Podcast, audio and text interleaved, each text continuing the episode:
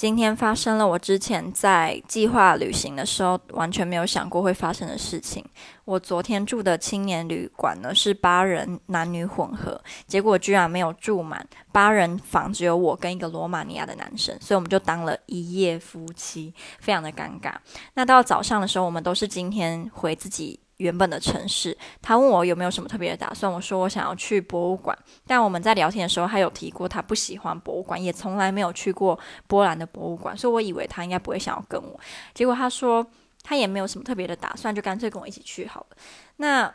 我其实真的不是一个很擅长拒绝人的人，所以我就说好吧。但如果你觉得很无聊，你就可以先走，没关系，因为我知道你不是很喜欢博物馆。我们就一起去了华沙起义博物馆，我非常喜欢，只是因为。